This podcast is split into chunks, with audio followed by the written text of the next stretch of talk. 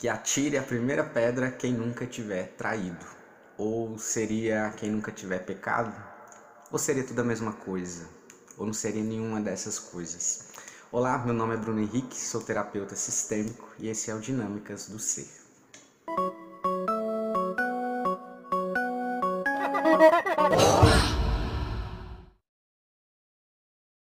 Atendendo aqui a pedidos, vamos falar de traição. Um tema super tranquilo, né? Super aí na moda, né? E que a gente lida muito bem com isso, só que não. A traição, a dor da traição, é uma das cinco dores existenciais da humanidade. Então, para você ter uma ideia, né? Então, é, é algo que mexe aí com muita gente, com todo mundo, para não dizer com todas as pessoas, né? É... Então, se você está pensando que de repente esse vídeo é só para quem trai, né, ou para quem traiu, não, não se preocupe se você é aquele que acredita que você só foi traído. Esse vídeo também é para você. Então nós vamos então falar um pouco mais sobre esse assunto. Vamos imaginar primeiro a seguinte situação. Imagina que você tinha um grande sonho, seu sonho maravilhoso de encontrar o seu pote de ouro. E todo o teu desejo se move então por essa busca de encontrar o seu pote de ouro.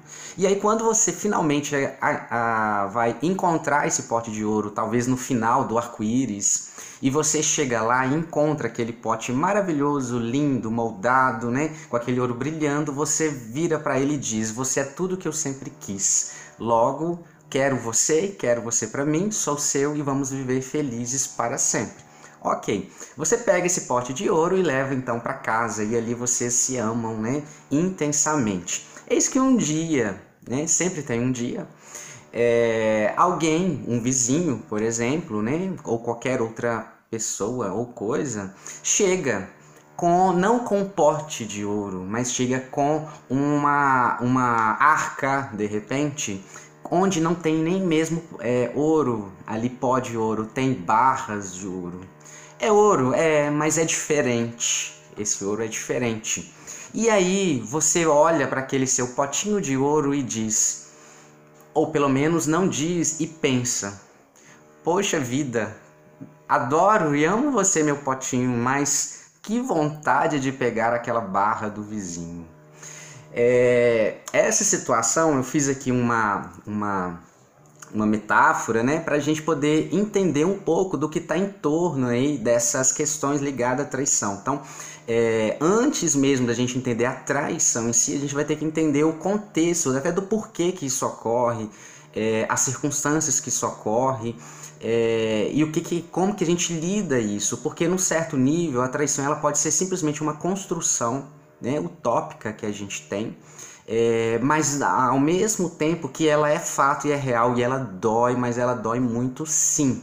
Mas a traição não só dói, a traição, por incrível que pareça, estimula, a traição também a atiça, né?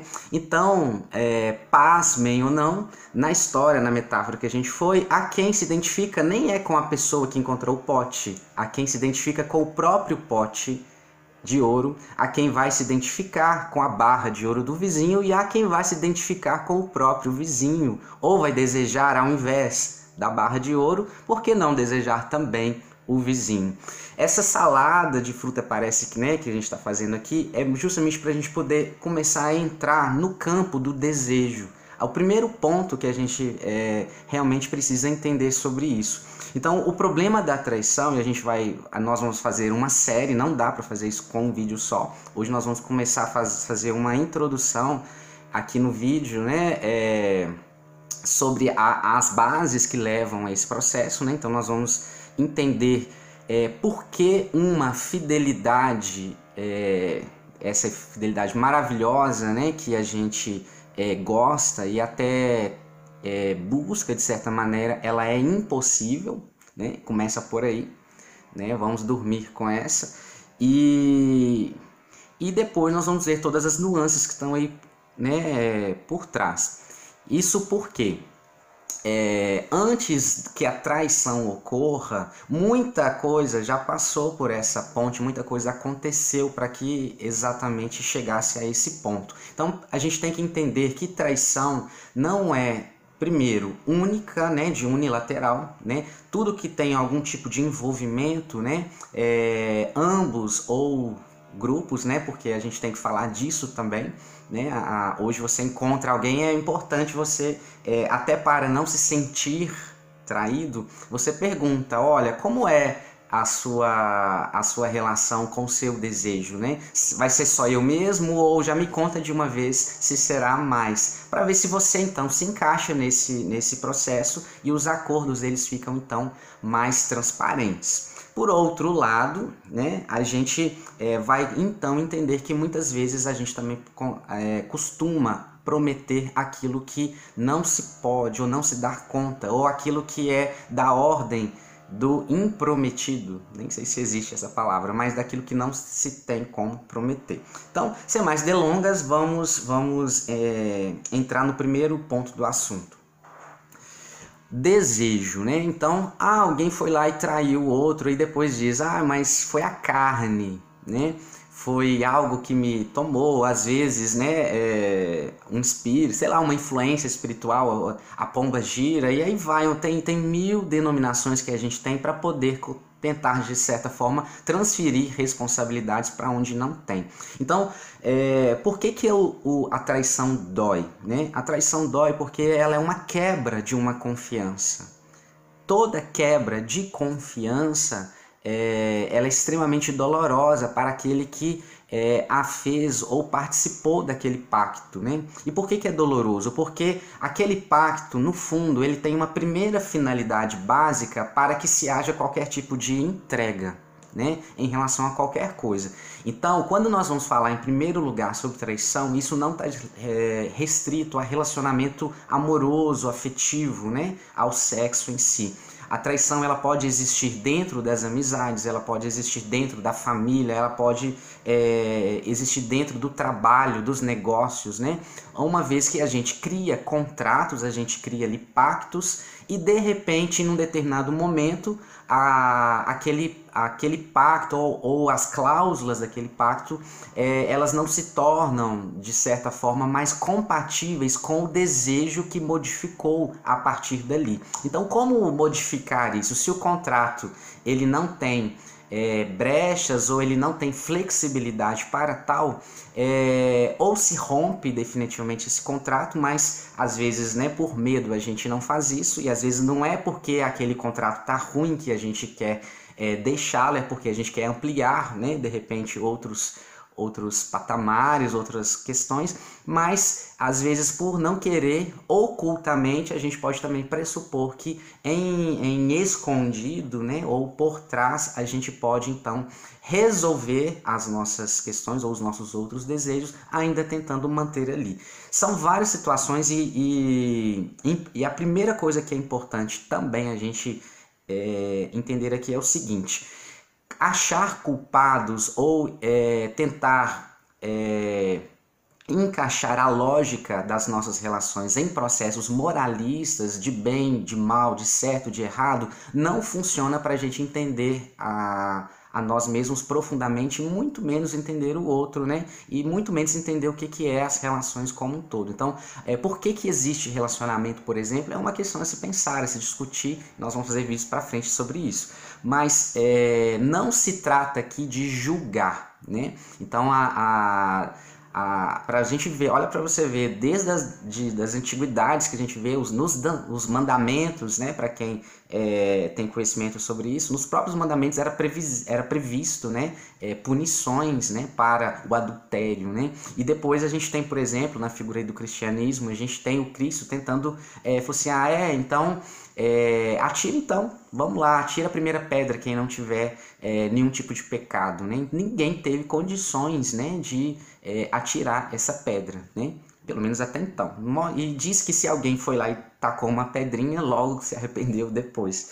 É, mas o que, que a gente quer dizer? Até na, no nosso sistema criminal, até parece que 2005, né, no nosso país, era crime né, é, o adultério. Então a gente poderia pegar cana, saibam disso, poderia pegar cana de 15, parece, a 6 meses de prisão. Então, como que isso, isso eu estou falando tudo isso para a gente entender como que isso é tão é, cultural tão arraigado, está tão profundo dentro da gente. Né? Mas sem mais delongas, vamos para a primeira coisa. Por que, que a fidelidade ela é impossível? Simples assim, porque o nosso desejo não é controlado por nós. Nós não criamos os nossos desejos. Nós desejamos e podemos sim decidir depois disso o que vamos fazer com o próprio desejo. Então, é, pode ser, para alguns aí já pode ser um pouco até de repetitivo, né? Mas eu amo é, a, aquela frase, né? Do, é, do filósofo, né? Schopenhauer, não sei se é assim que fala direito, que ele fala que o homem não é, é o homem é livre, né?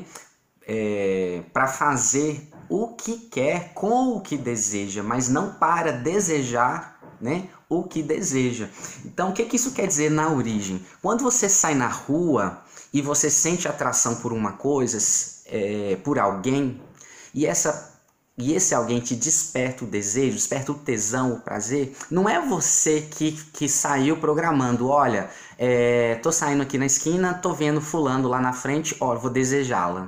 E aí você liga um botão e de repente aquilo ocorre. Não é assim que funciona. Você, muitas vezes a gente até foge disso e às vezes parece que é uma uma praga, né? Assim, é, que fica em cima, né? Um, um, trem ali atormentando que a gente fala, né? Sai daqui, demônio, para de, de criar tentação, né? Na minha cabeça. Então a tentação é um estigma que a gente traz, é, tem, né? Que, que na verdade ela veste a ideia que o desejo ele não tem dono, não tem dono. E o desejo ele é um desejo ponto final.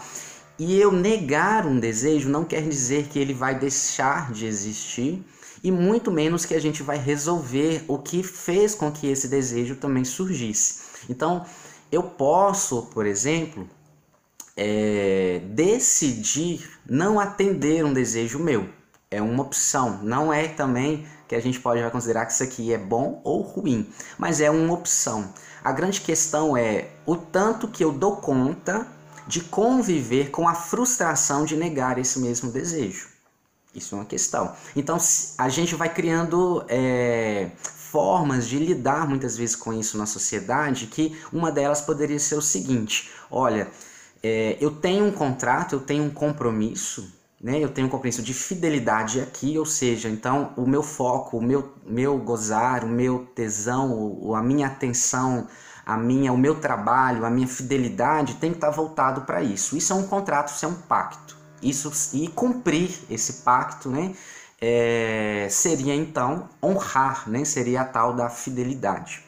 Ou mesmo da lealdade. Tem gente fala assim, ah, o importante é lealdade, não é fidelidade. Também há questões a se pensar nisso, porque no fundo, no fundo, às vezes existem as mesmas expectativas, né? E a gente não pode é, não deixar de olhar para isso, mas a gente vai fazer mais vídeos sobre isso. Mas no primeiro momento, vamos pensar o seguinte: então, quando a gente cria esse pacto, eu posso então pensar em é, fazer dessa forma. E a gente então cria é, artifícios para então sustentar, sublimar ou redirecionar a frustração que poderia vir daquele desejo. Um bom exemplo disso é, é, é o seguinte: não, eu estou desejando isso, mas como eu sou muito honrado e muito fiel a isso aqui, eu vou resistir até o fim. E eu passo a gozar também com essa ideia do quanto eu sou bom, quanto eu sou honrado, o quanto eu sou forte por dar conta de é, cumprir isso até o fim. Porque aí os outros também vão me ver como uma pessoa extremamente fiel, super é, bacana, nossa, um, o cara exemplar. Nele a gente pode confiar. Isso também é um gozo muito grande, isso também é uma outra forma de realização que pode inverter de certa forma ou ganhar tempo com a tensão do desejo que está lá. Mas o que o desejo de fazer outra coisa e de, de experimentar de repente uma situação nova, ela continua e ela não sai. O que pode ocorrer é o que? Você pode, no fim das contas, terminar a sua experiência é, extremamente orgulhoso do quanto você segurou alguma coisa, mas a grande questão é: isso vai servir exatamente para quê? Né? Ou isso vai ser exatamente importante para quem? Ah, é para quem você estava no acordo? Ok. Mas e quando essa pessoa também mudar? E quando essa pessoa também notar que você não é tudo que ela também sempre quis?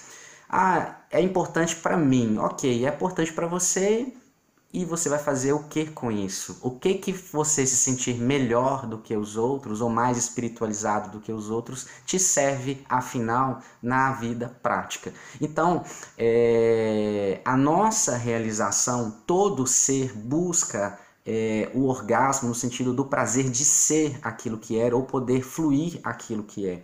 Então, a nossa é, a nossa participação, digamos assim, no conteúdo dos nossos desejos, ela é muito mais passiva do que a gente imagina. Passiva é quando a gente não tem é, a, a autonomia sobre ela. Então, as emoções não são criadas por nós, elas são sentidas e podem ser é, conscientizadas por nós, né? E sim, bancar, vivê-las, né? É, exige coragem, porque exige, inclusive, às vezes, ir do contra o senso comum ou que as pessoas é, colocam como sendo virtuoso. Então a nossa sociedade também criou uma falsa ideia de que é virtuoso ser é, fiel, né? É, então tem tronos para todo mundo que dá conta disso, o que não quer dizer que é, estar envolvido naquilo que a gente se compromete é algo que é normal e necessário também. Então, às vezes a gente mistura, o problema é que a gente mistura, às vezes, a, as, as duas coisas numa coisa só, e na verdade, é, profundamente falando, às vezes não é nem, o problema não é nem misturar, o problema é o que a gente pode colocar como objeto né, de um contrato ou de uma confiança. Então a gente, quando ah, no, no vídeo que aguçou né, é, é, essa, essa discussão, é que eu trouxe um, trecho né, da, da, da, música de Raul Seixas, né, que ele, quando, é o Medo da Chuva, que ele fala que quando eu jurei o meu amor, eu traí a mim mesmo. É, e o que, que isso significa? Nós somos seres que é, somos dinâmicos, nós mudamos, hoje nós não estamos mais como estávamos é, antes, como éramos antigamente. Né? Então nós temos uma estrutura, a nossa consciência, no fundo, ela é um palco para grandes eventos onde nós vamos, de certa forma, montando é, a nossa própria estrutura ao longo das experiências. Então os conteúdos que estão é, dentro de nós, eles são é, diferentes, eles são é, diversos, né? E eles são dinâmicos, né? E isso não tem nada a ver com caráter, isso não tem nada a ver com estrutura. Então, poxa, se hoje eu jurei, falei assim, que é, fiz um pacto de sangue com você, que eu sempre estaria do seu lado, eu menti.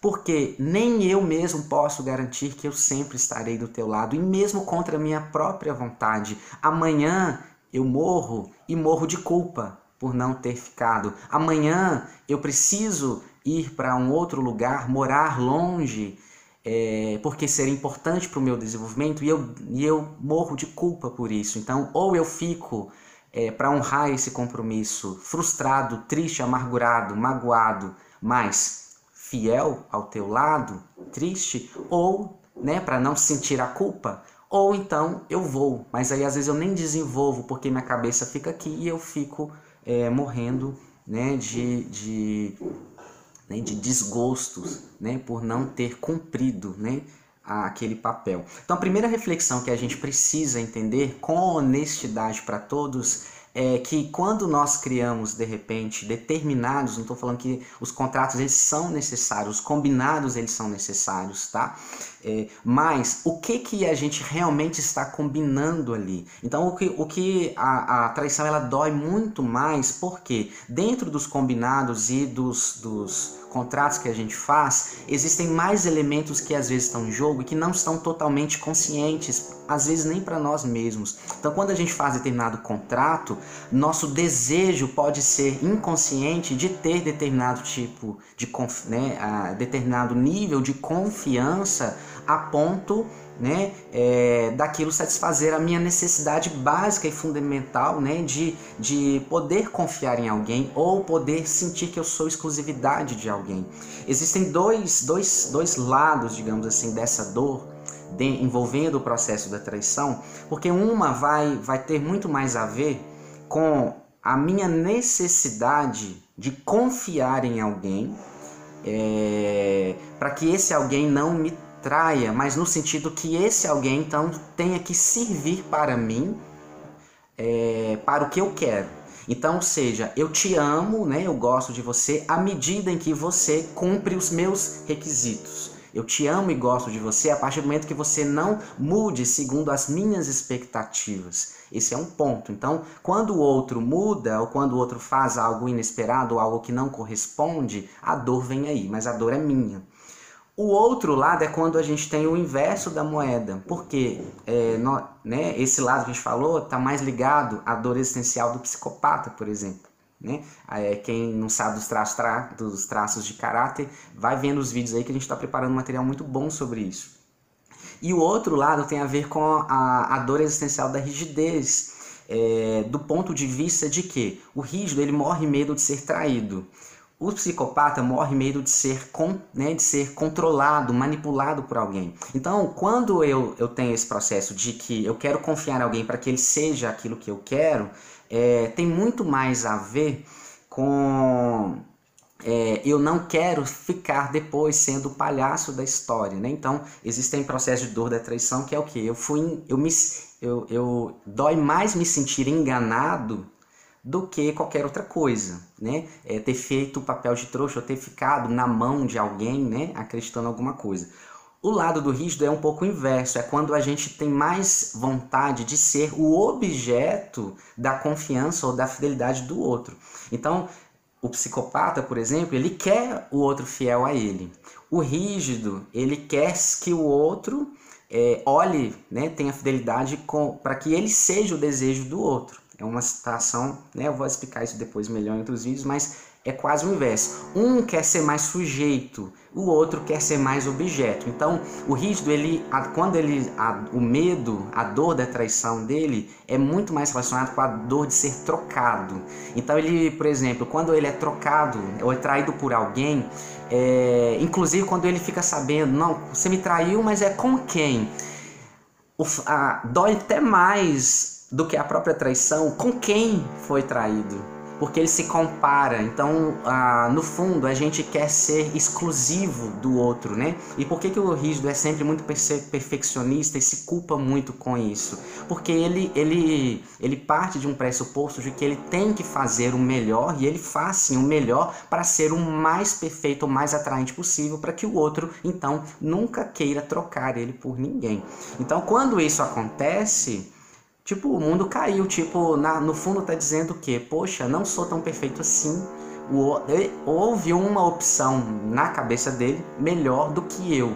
Então, as, os fatos relacionados com tudo isso, eles são muito mais amplos. Mas no, no, no ponto que a gente quer deixar aqui para o vídeo hoje, que é importante, é vamos refletir é, primeiro, antes de apontar, antes de né, questionar determinadas coisas, fica a primeira pergunta: você realmente, realmente acredita que seria capaz de cumprir uma fidelidade, por exemplo, é, acima de qualquer coisa?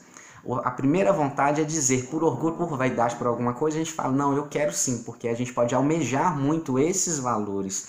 Mas na vida, na prática, né, pensando na sua realização pessoal, pensando no quanto você está é, pleno, extremamente satisfeito, feliz, né? É, tipo assim, é, orgasmos múltiplos, né? É, direto, se nenhum ponto você pensaria que talvez seria melhor se fosse diferente.